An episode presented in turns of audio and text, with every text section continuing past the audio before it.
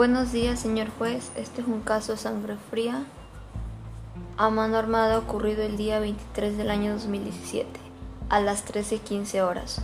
Un policía de nombre Javier Formigal Aragón recibió una llamada, el cual comentó que había ocurrido un hecho en el club campestre, en esta ciudad, en el cual se informa una persona fallecida al parecer de un disparo de arma de fuego. Ese día ocurrió un intento de homicidio al señor Juan Carlos Villaverde Marina, el cual se encontraba tirado, al parecer, ocasionado por una escopeta.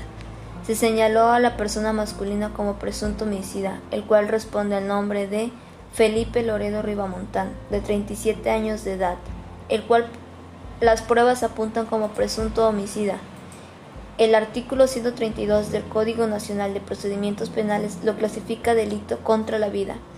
En la Dirección General de Servicios Periciales, José Alcoriza Teurel, perito médico de la Fiscalía General de Justicia del Estado de México, con cédula profesional 777 1313 y un número de credencial 44 46 66 31, protestando el fiel y legal desempeño del cargo práctico de necropsia de ley al cadáver del sexo masculino, de quien envía correspondiera al nombre de Juan Carlos Villaverde Marina el cual determinó heridas de aspecto externo en la zona torácica con las características de haber sido producida por un arma de fuego.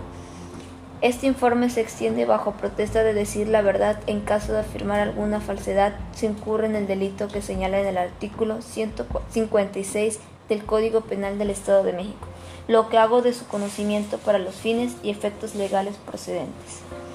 En cuanto a lo probatorio, tenemos a testigos que escucharon las detonaciones de fuego, la esposa de Hoyo Oxiso y una amiga. De igual forma, documentos de identidad y las evidencias que demostrarán lo probatorio ante Fiscalía.